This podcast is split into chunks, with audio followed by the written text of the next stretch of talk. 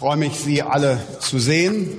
Vertraute Gesichter, auch ein ungewöhnliches Gesicht hier im Plenarsaal. Der 5. September. Christian Lindner ist gut aufgelegt. Mein Eindruck ist, das Seefeld des Bundeskanzlers ist zeitweilig nach rechts begrenzt. Vermutlich beginnt es etwa vorne ab der Reihe der CDU-CSU. Vielleicht findet er demokratischen Trost in den nächsten Tagen darin. Olaf Scholz mit Augenklappe. Gute PR. Ein Meme hier, ein Witz da. Fröhliche Momente in der Ampel. Aber Lindner hat an dem Tag auch einiges zu seinen Haushaltsplänen zu sagen. Zum Beispiel mit dem Klima- und Transformationsfonds fördern wir massiv die Erneuerung am Wirtschaftsstandort Deutschland. Mit diesem Fonds stehen in den nächsten Jahren 211 Milliarden Euro für entsprechende Maßnahmen zur Verfügung. Und dann zählt er auf, was alles an diesem Fonds dranhängt. Die höchsten Summen entfallen dabei auf die Gebäudesanierung, die Dekarbonisierung der Industrie, unter anderem durch das Instrument der Klimaschutzverträge, die Förderung von klimaneutraler Mobilität sowie der Halbleiterproduktion und dem Aufbau der Wasserstoffindustrie. Da wäre es schlimm, wenn jemand gegen diese Finanzierung vor dem Bundesverfassungsgericht klagen würde und Recht bekäme. Das in der Tat würde bedeuten, dass uns der Fußboden weggezogen wird, Herr auf dem wir versuchen, die wirtschaftliche Situation in Deutschland stabil zu stabilisieren. Spoiler, Robert Habeck, hier noch im Juni im Bundestag, der hätte das Szenario vielleicht etwas ernster nehmen sollen. Die Union hat geklagt und Recht bekommen.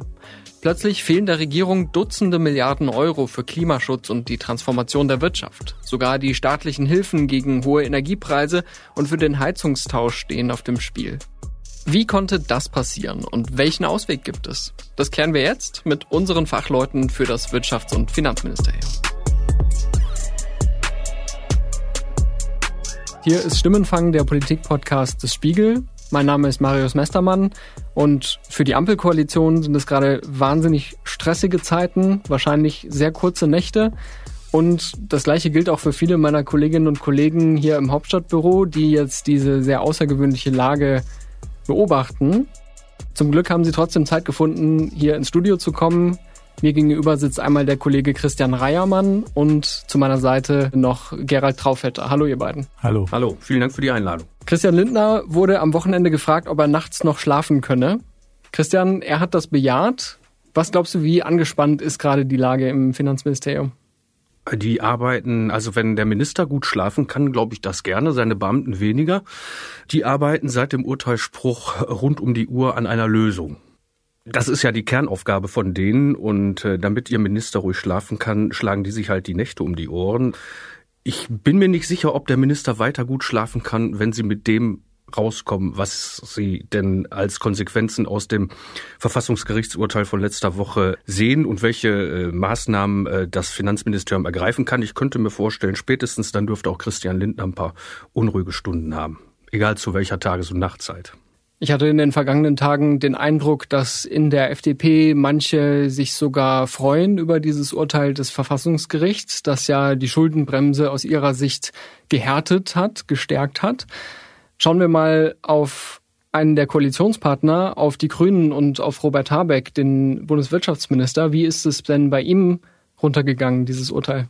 Ja, also im Wirtschaftsministerium herrscht so eine Mischung aus Ratlosigkeit und Verzweiflung, denn alles das, was jetzt durch das Verfassungsgerichtsurteil für null und nichtig erklärt wurde, also diese 60 Milliarden Euro, das meiste geht an Robert Habeck und seine Transformationsstrategie für die deutsche Wirtschaft. Also es geht äh, da nicht nur um Klimaschutz, sondern es geht vor allem auch um den Wohlstand des Landes und ähm, er sieht da natürlich jetzt gerade seine Fälle wegschwimmen.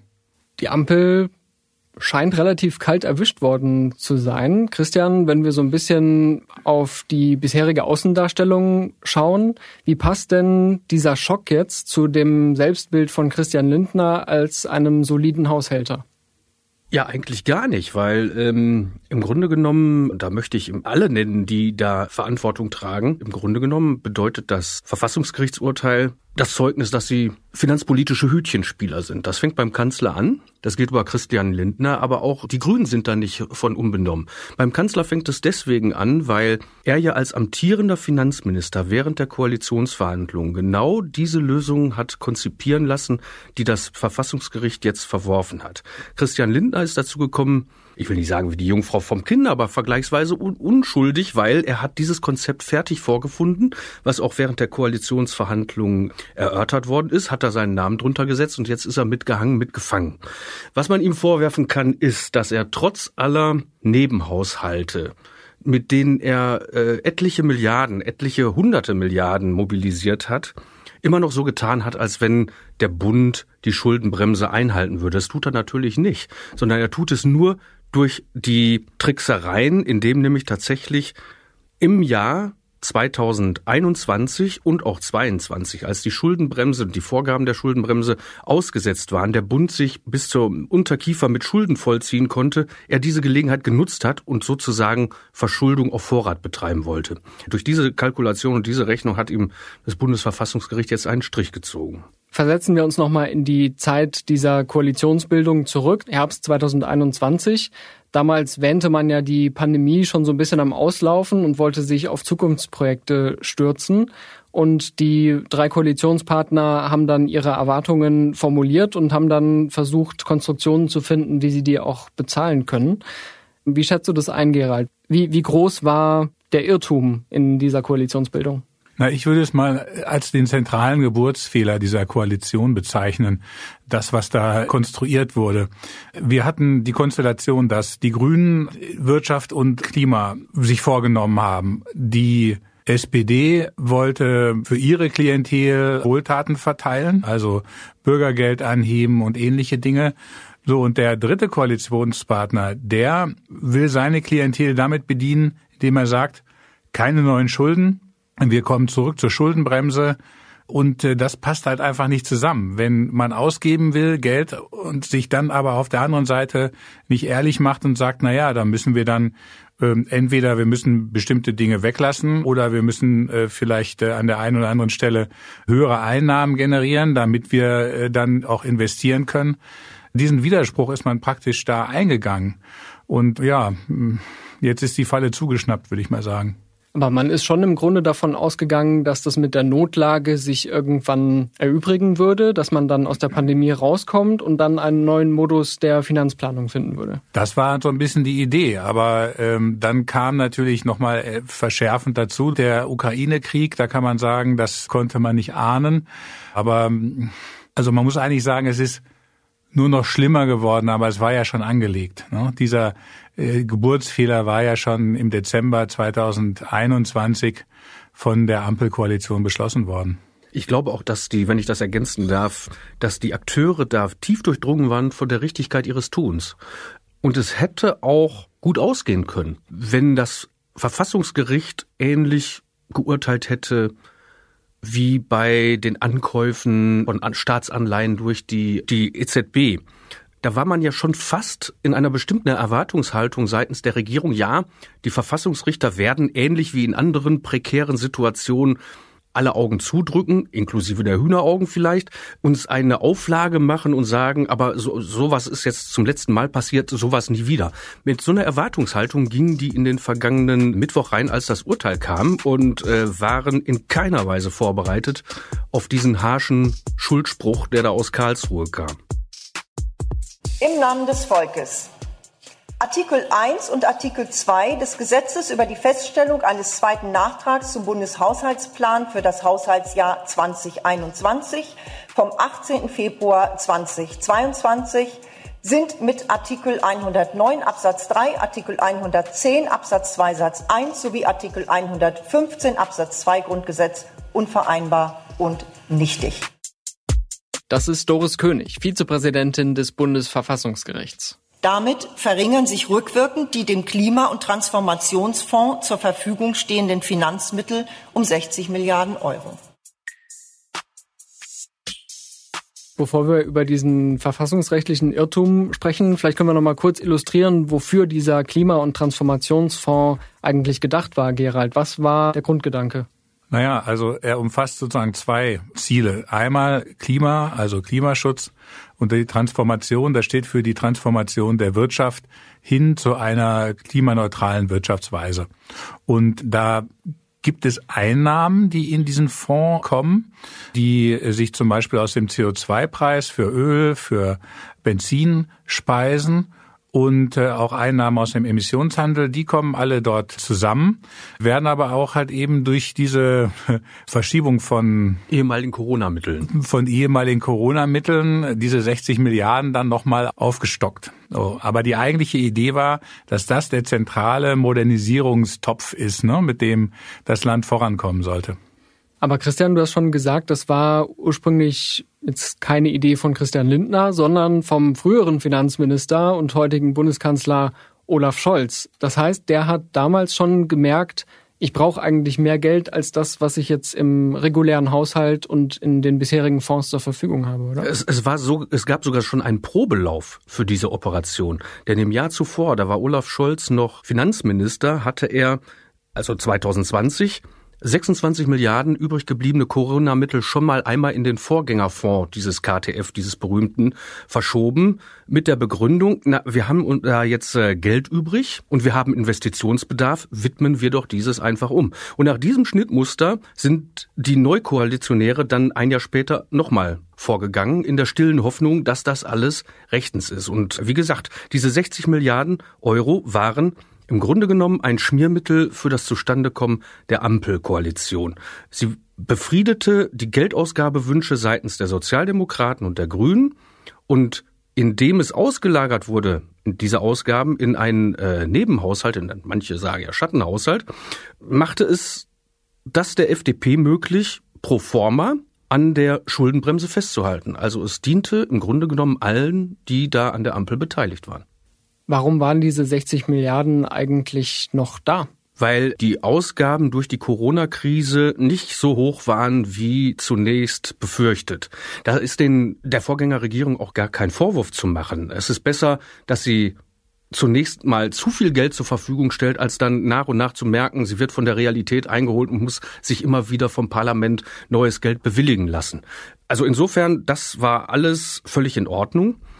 Aber wenn so Geld halt ungenutzt rumliegt, dann macht es auch sinnlich. Und es gibt den unendlichen Bedarf von Politikern für Geld, äh, weil sie immer eine gute Idee haben, für, für was man es am besten ausgeben könnte. Und da kam dann, wie Gerhard es eben gesagt hat, der Geburtsfehler oder auch die Ursünde heran, dass man ähm, dieser Ampelkoalition, dass sie gesagt hat, wir widmen diese Mittel einfach mal um. Aber die lagen jetzt noch nicht irgendwo auf einem Konto, dass man sie hätte Nein, ausgeben können. Das waren Kreditermächtigungen, also praktisch die Erlaubnis für die Bundesregierung, Geld bei Bedarf aufzunehmen.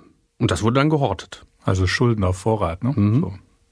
Und das Bundesverfassungsgericht hat dieser Praxis jetzt einen Riegel vorgeschoben. Um genau zu sein, ging es ja um den Nachtragshaushalt für 2021. Also, dass man nochmal gesagt hat, okay, wir ändern nachträglich etwas an dem Finanzplan, den man eigentlich schon beschlossen hatte mit der Absicht eben in den Klimaschutz zu investieren, in die Transformation.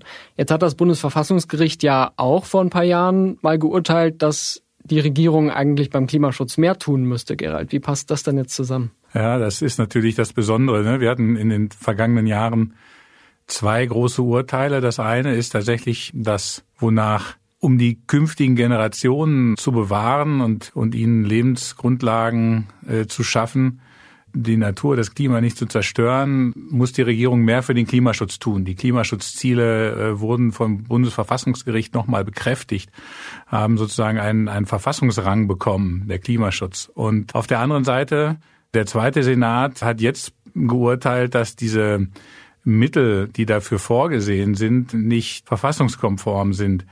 Das ist natürlich jetzt erstmal kein Widerspruch, denn die Regierung hätte ja auch äh, von vornherein dafür sorgen können, dass sie dieses große Ziel, was so wichtig ist für Deutschland, auch äh, sauber finanziert. Ne? Also aus dem regulären Haushalt zum Beispiel. Aus dem regulären Haushalt zum Beispiel, ja. Wäre das Geld denn da gewesen? Ja, das Geld wäre da gewesen, wenn man allerdings dann sich entweder von anderen Verpflichtungen entledigt hätte, also gespart hätte, oder aber wenn man die Schuldenbremse gelockert hätte oder die Steuern erhöht hätte. Warum ist das nicht passiert, Christian? Na, weil da natürlich die Orthodoxien der jeweils beteiligten Parteien dagegen stehen. Gegen Steuererhöhung spricht sich die FDP aus und trägt das wie ein Mantra. Ich als Katholik würde sagen, fast auch wie eine Monstranz vor sich her. Die Grünen sind mit ähnlicher Vehemenz äh, gegen äh, Kürzungen bei Förderungen für klimafreundliche Vorhaben. Und bei den Sozialdemokraten sind äh, Kürzungen im Sozialhaushalt verpönt. Und insofern bestand bei auf keiner dieser drei beteiligten äh, Seiten auch nur im Ansatz die Bereitschaft, Haushaltsmittel dort zu holen oder zu erwirtschaften, wo man selber zu Zugeständnissen gezwungen gewesen wäre. Und deswegen kam ja dieser nicht genutzte Geldtopf von 60 Milliarden, den so willkommen, weil da lag ja Geld rum, das konnte man nutzen. Bis eben in der vergangenen Woche das Verfassungsgericht gesagt hat, so geht's nicht. Dieses Geld hat Christian Lindner gelöscht. Diese Kreditermächtigungen, hat er vergangene Woche gesagt, äh, sind jetzt einfach weg. Christian, so alltagsnah formuliert, was heißt das eigentlich? Ja, das hört sich gut an, die sind gelöscht, aber das Geld ist ja ausgegeben. Und deswegen muss äh, sich die Regierung jetzt die Frage stellen, wie machen wir das denn rechtmäßig für dieses Jahr. Und da gibt es keine andere Möglichkeit, als im Nachhinein nochmal die Ausnahme von der Schuldenregel zu ziehen. Das heißt, Sie müssen eine Notlage erklären. Nun kann man sagen, die Notlage ist äh, selbst verursacht, ähm, aber es gibt genauso gut äh, Gründe zu sagen, naja, die Notlage besteht ja auch darin, dass äh, beispielsweise die hohen Energiepreise aus dem Wirtschaftsstabilisierungsfonds dem anderen Topf, äh, die müssen ja dieses Jahr auch noch herunter subventioniert werden. Kurz und gut, die Regierung muss eine Erklärung dafür finden oder eine nachträgliche Rechtfertigung dafür finden, dass sie Geld ausgegeben hat, was sie nach dem Urteil nicht hätte ausgeben dürfen. Und das lässt sich durch Parlamentsbeschluss heilen. Das heißt, es geht aber nicht nur jetzt um anstehende Investitionen, sondern auch schon um das Haushaltsjahr 2023. Genau so ist es. Das ist ja eine ganze Menge. Also das ist ja dann nicht nur ein Problem, was sich jetzt in den nächsten Wochen für die Zukunft lösen ließe, sondern man muss wirklich nochmal gucken, was haben wir eigentlich schon ausgegeben? Der Bundesrechnungshof hat das in seinem Gutachten für die Anhörung vom Dienstag sehr fein ziseliert der Regierung vorgerechnet. Also statt der 45,6 Milliarden Euro, die ähm, an der Neuverschuldung vorgesehen waren für dieses Jahr, vorgegeben durch die Schuldenbremse. Das hat längst nicht ausgereicht. Wenn man die Verbuchungsvorgaben und die Rechenvorgaben des Verfassungsgerichts zugrunde legt, kommt dieses Jahr eine Neuverschuldung von 180 Milliarden Euro zusammen. Das sind also nochmal schlapp 300 Prozent mehr, mehr als 300 Prozent mehr. So, diese Lücke muss geschlossen werden. In Wirklichkeit ist die ja schon weitgehend geschlossen, weil das Geld ja ausgegeben worden ist. Aber es muss eine Rechtfertigung, eine rechtliche Grundlage dafür geschaffen werden, dass dieses Geld ausgegeben wurde. Und das kann man machen, indem, und äh, so sind die Überlegungen, dass für dieses Jahr noch einmal die Notlage ausgerufen wird. Was sollte denn die Begründung für so eine Notlage sein? Also ich erinnere mich, es gab einmal den Grund Corona-Pandemie, sehr akut, sehr gefährlich. Ukraine-Krieg war dann der nächste Grund und jetzt? Naja, es wird jetzt argumentiert, dass diese Krise weiter besteht. Also man kann es wahlweise mit den Auswirkungen der Corona-Pandemie äh, erklären. Die sind jetzt nicht mehr medizinisch diese Auswirkungen, pandemisch, sondern sind immer noch die wirtschaftlichen Auswirkungen. Oder aber, das wird vermutlich dann der Fall sein, wird man den Ukraine-Krieg und die Energiekrise, die sich dann daraus hin darauf entwickelt hat, dass äh, Putin das Gas uns abgedreht hat, wird wahrscheinlich dann als Begründung herangezogen werden. Aber bisher hat man diese Notlage ja nicht ausgerufen. Das heißt, bisher war man ja nicht der Auffassung, dass man sich in so einer Notlage befindet. Es kommt ja. noch. Das war, das war einer der weiteren Fehler, die man danach gemacht hat. Man hätte es machen können gab auch äh, Stimmen äh, in der Regierung, die gesagt haben, wir sollten das lieber machen, also praktisch äh, das sauber zu machen, aber da kommt wieder das Mantra oder die Monstranz, von der Christian gesprochen hat, ins Spiel. Die FDP wollte sich ja äh, ähm, profilieren damit, dass sie jetzt wieder in, endlich wieder in 2023 die Schuldenbremse einhält. Also deswegen konnte das nicht gemacht werden. Ein großer Fehler, wie sich jetzt herausstellt.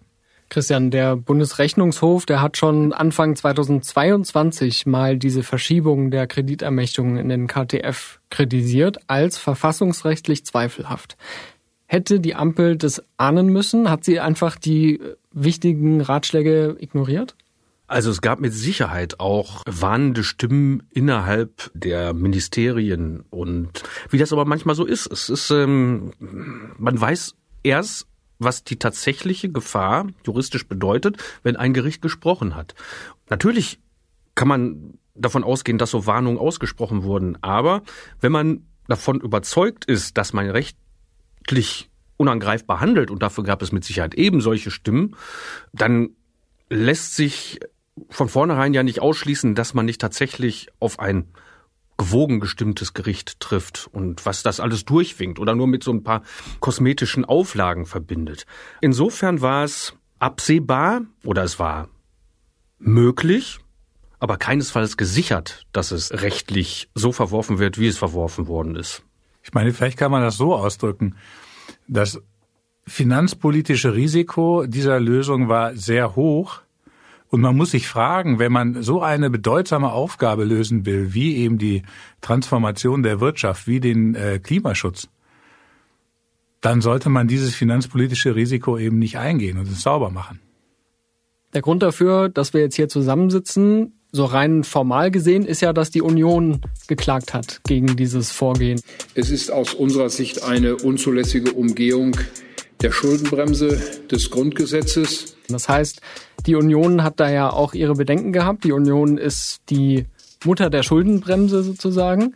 Und jetzt gibt es da eine gegenseitige Schuldzuweisung. Robert Habeck hat zum Beispiel Anfang der Woche im Deutschlandfunk gesagt, äh, sollten wir in eine Krise reingeraten, werden wir die Gas- und die Strompreisbremse nicht mehr ziehen können. Also jetzt geht es plötzlich nicht mehr nur um den Klima- und Transformationsfonds, sondern noch um weiteres. Und dann hat er gemeint, die Dankesschreiben für höhere Energiepreise könnten die Bürgerinnen und Bürger an die Union richten. Also ich finde, das ist eine merkwürdige Argumentation, weil er hätte dann ja auch noch seine Anschuldigung direkt an das Gericht weitergehen können. In Wirklichkeit ist das doch so, als wenn jemand bei Rot über die Ampel fährt, wohl wissend, dass er damit ein Risiko eingeht. So, er wird dabei nicht nur geblitzt, sondern er baut auch noch einen Unfall. Und dann steigt er aus dem Auto und macht denjenigen dafür verantwortlich, der an der Seite stand und ihn vor der roten Ampel gewarnt hat. Das passt irgendwie nicht zusammen. Und genauso wenig würde es dazu eine Forderung passen, wie sie ja jetzt wieder laut wird, dass man nämlich die Schuldenbremse abschafft, lockert oder sonst wie. Das wäre so, als wenn man die rote Ampel abbauen würde. Kurz und gut, diejenigen, die dabei erwischt worden sind, dass sie ihren Arm sozusagen bis zum Ellenbogen in der Kasse hatten, die sollten ganz vorsichtig sein mit dem Ellenbogen und den wieder rausziehen und dann mit dem Finger auf jemand anders zu zeigen. Da sind die schon selbst verantwortlich. Ich komme noch mal kurz auf das Ampelbild zurück. Da müsste man ja noch dazu sagen, dass die Person am Straßenrand gerne selbst am Steuer gesessen hätte. Also die ist ja jetzt nicht ganz uninteressiert an dieser Lage. Äh, das ist wohl wahr. Vielleicht hätte die Person aber auch gebremst im Angesicht der roten Ampel. Das ist die Frage, Gerald. Wie viel Verantwortung hat denn die Union jetzt für diese Misere, für diese, ja, muss man schon sagen, Regierungskrise? Man kann der Union nicht den Vorwurf machen, dass sie geklagt hat. Das hätte im Zweifel dann auch jemand anders gemacht, äh, sei es die AfD oder wer auch immer. Sie hat da natürlich irgendwie eine große, einen großen Erfolg äh, damit erzielt.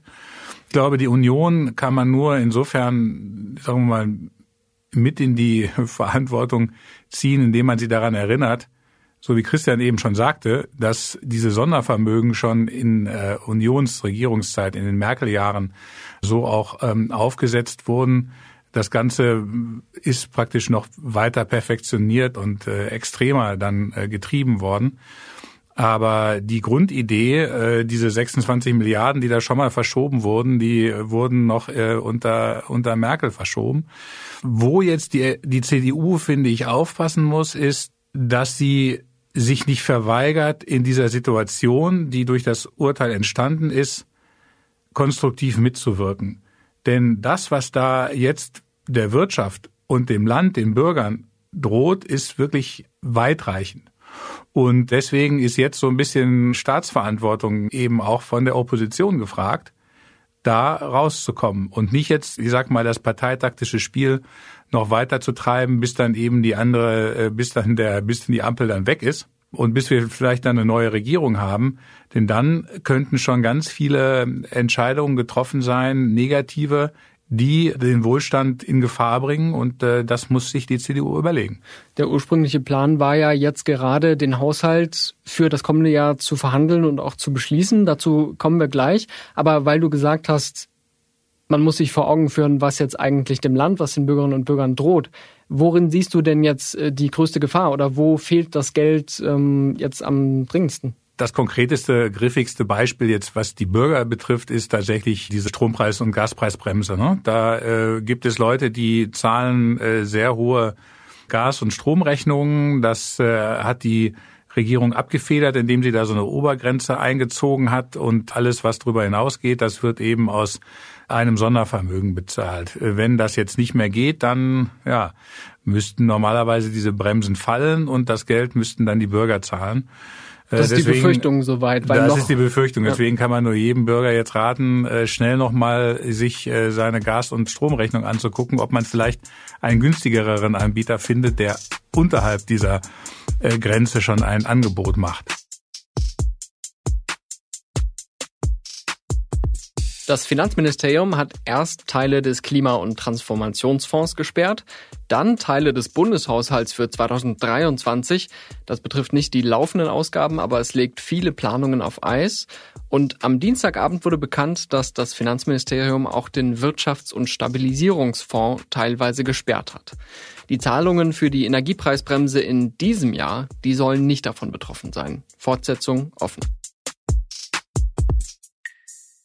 So, das ist das eine. Aber für die Wirtschaft, da muss man sich vorstellen, dass zum Beispiel die Stahlwerke hohe Subventionen bekommen dafür, dass sie nicht mehr mit Koks, sondern mit Wasserstoff, grünem Wasserstoff, klimaneutral Stahl herstellen. Die Batterieproduktion wollen wir in Deutschland ansiedeln und damit Elektroautos bauen. Elektro, also Automobilindustrie, großer Wirtschaftsfaktor in Deutschland. Dann gibt es jede Menge sogenannter Klimaschutzverträge. Die sollen den Firmen helfen, wenn sie klimaneutral, klimafreundlich produzieren, was teurer ist, äh, dass diese Preisdifferenz ausgeglichen wird. All diese Dinge und dann, sagen wir mal, inklusive noch, sagen wir mal, Dingen, die da eigentlich nicht so ganz in diesen KTF reingehören, wie zum Beispiel eine Chipfabrik in Magdeburg, ne, die äh, mit 10 Milliarden oder fast 10 Milliarden gefördert wird. Hm, darüber haben das wir im Podcast so, schon mal ausführlich gesprochen. Genau, haben wir schon mal, ja, genau. Und äh, das sind Dinge, die, die fallen weg. Eines meiner beliebten Beispiele, wo auch dann der Bürger die Auswirkungen zu spüren bekommt, ist die Bahn. Die Bahn sollte 12,5 Milliarden Euro bekommen, dass die Gleise saniert werden, dass sie wieder pünktlich kommt. Das steht jetzt auch alles in Frage und wenn das nicht geregelt wird, dann äh, werden die Verspätungen weiter zunehmen. Diese 12,5 Milliarden waren ja die Hälfte des Budgets. Der Rest sollte aus dem regulären Haushalt bestritten werden, richtig? Bei der Bahn. Ja, das stimmt. Das ist äh, eine Mischung, aber diese 12,5 Milliarden sind nicht ganz unwichtig. Und Christian, könnte die Regierung jetzt nicht einfach sagen, ja gut, dann müssen wir halt die 25 Milliarden, die braucht es ja, dann aus dem regulären Haushalt bestreiten? Dafür müsstest du aber in entsprechender Größenordnung Spielraum schaffen. Also, also das, das ist ausgereizt. Nur, das ist ausgereizt. Der Haushalt des nächsten Jahres erlaubt nach den Vorgaben der Schuldenbremse dem Finanzminister eine Neuverschuldung von 21,9 Milliarden Euro. Die hat er für seinen Kernhaushalt verplant. Nach dem Gerichtsurteil müssen aber jetzt Entnahmen aus KTF und Wirtschaftsstabilisierungsfonds ebenfalls auf diese Höchstgrenze angerechnet werden. Das heißt, es ist äh, schon jetzt nicht mehr zulässig. Nun könnte man auf die Idee kommen, ja, dann sollen die doch für das nächste Jahr auch nochmal die, die Ausnahmeregel ziehen. Nochmal Notlage. Nochmal eine Notlage erklären. Die Frage ist dann, ja, so, mit welcher Begründung denn dann schon wieder? So, und mit diesen Entscheidungen für die Notlage macht man sich ja schon direkt wieder angreifbar, weil es mit Sicherheit irgendwelche Klagen vor dem Verfassungsgericht geben wird. So, die, die Alternative wäre natürlich, man muss für das, was fehlt, beispielsweise die 12,5 Milliarden Euro, die dann bei der Bahn fehlen, könnte man durch einen höheren Punkt bei der Mehrwertsteuer reinholen. Ist nicht schön, aber es würde ungefähr diesen Betrag ergeben, aber das wäre eine saubere Lösung. Oder man spart 12,5 Milliarden ein, indem man die Kindergrundsicherung von Frau Paus streicht, die ja mal 12 Milliarden Euro kosten sollte. Tut sie jetzt nicht, also man müsste noch ein bisschen mehr streichen.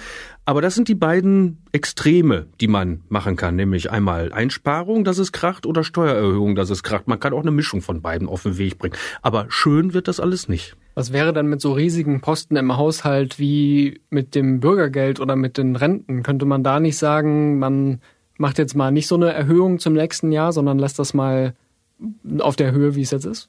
Äh, da gibt es erstens einen gewissen Vertrauensschutz, zweitens gibt es Gesetze, die da erfüllt werden müssen.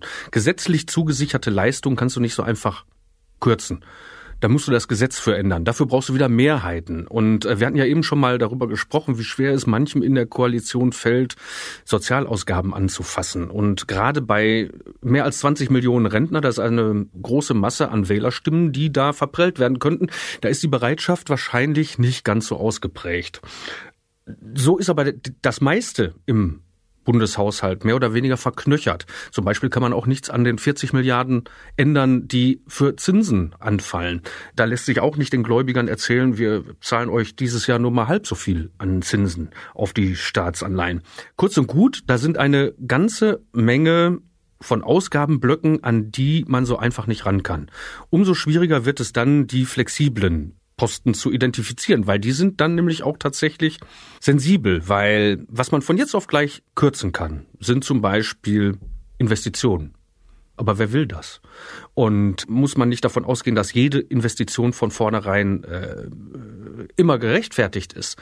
Aber Investitionen sind generell Geld, was in die Infrastruktur fließt oder in, in die Bahn zum Beispiel, in Institutionen und Anlagen, die für die Wirtschaft und Gesellschaft notwendig sind, damit sie überhaupt funktionieren. Also mir würde da schon ein bisschen was einfallen. Zum Beispiel bei Steuergeschenken könnte man ansetzen. Das sind keine Investitionen. Dazu ich, ich weiß, das sind keine Investitionen. aber warum zum Beispiel privilegiert man immer noch Dieselfahrer, dass sie 19 Cent weniger bezahlen?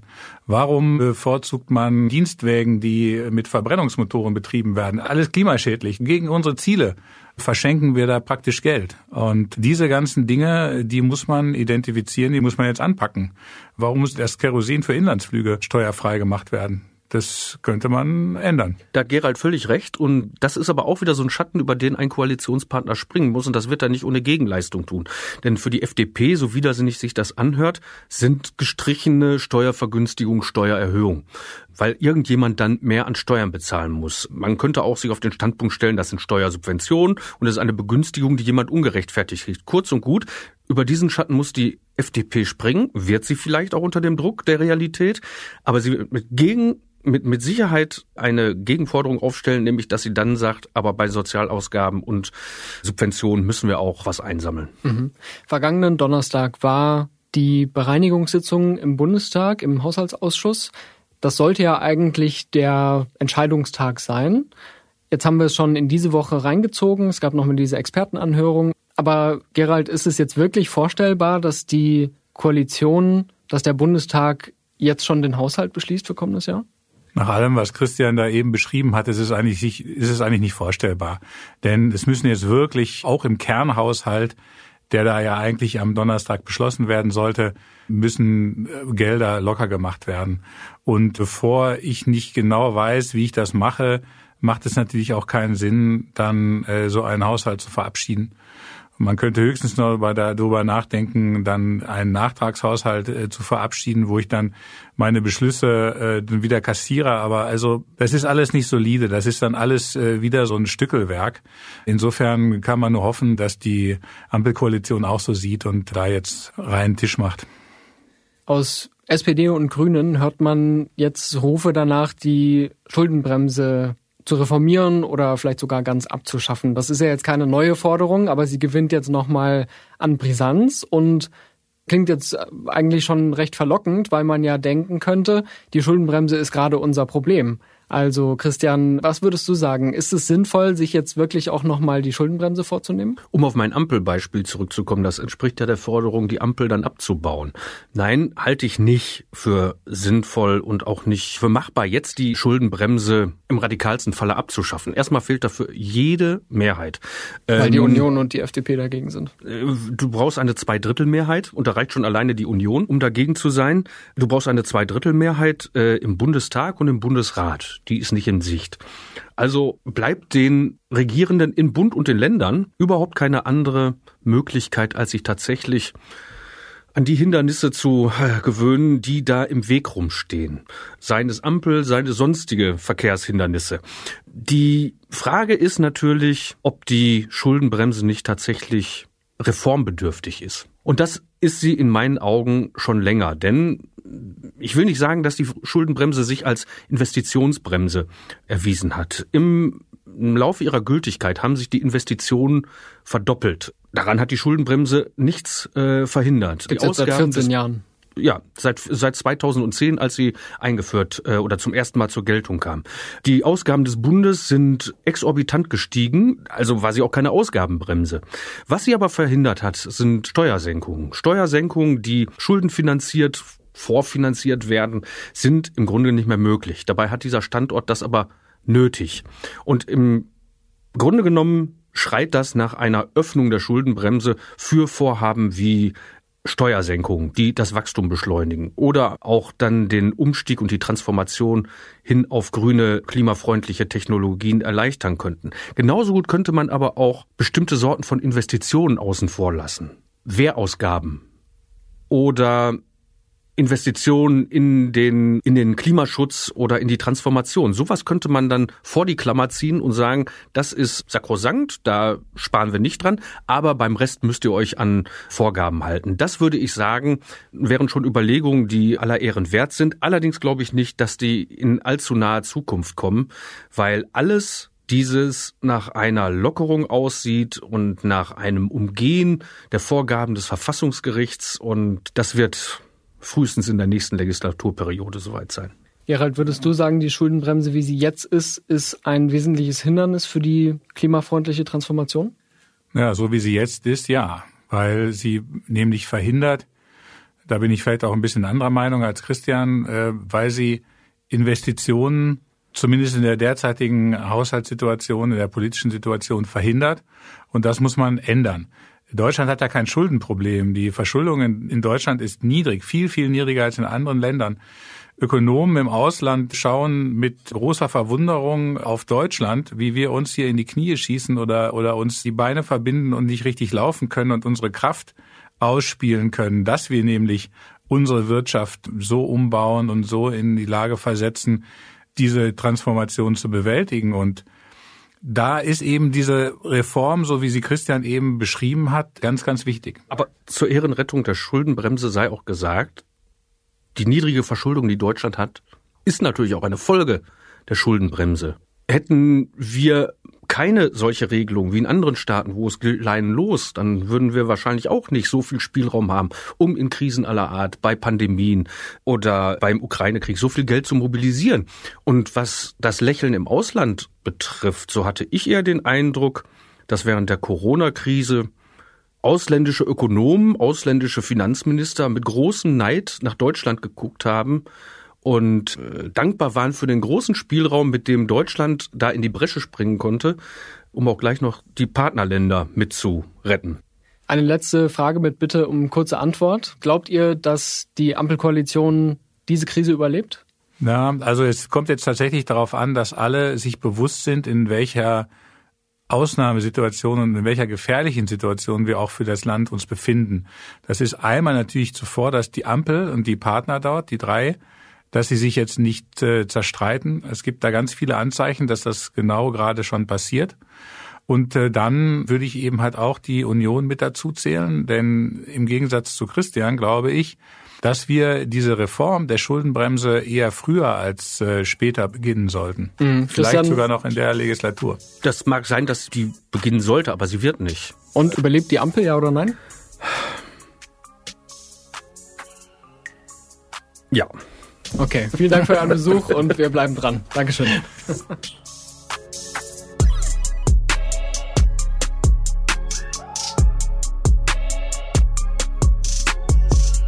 Das war Stimmenfang, der Politik-Podcast des Spiegel. Wir freuen uns über eine Bewertung bei Spotify, Apple Podcasts und Co. und über Feedback per Mail an stimmenfang.spiegel.de. Mein Name ist Marius Mestermann und ich bedanke mich für die redaktionelle Abnahme bei Olaf Häuser und für die Mischung dieser Folge bei Marc Glücks. Unsere Musik kommt von Soundstripe und von Davide Russo. Wir hören uns nächste Woche wieder. Es ist ja wirklich mehr als genug los.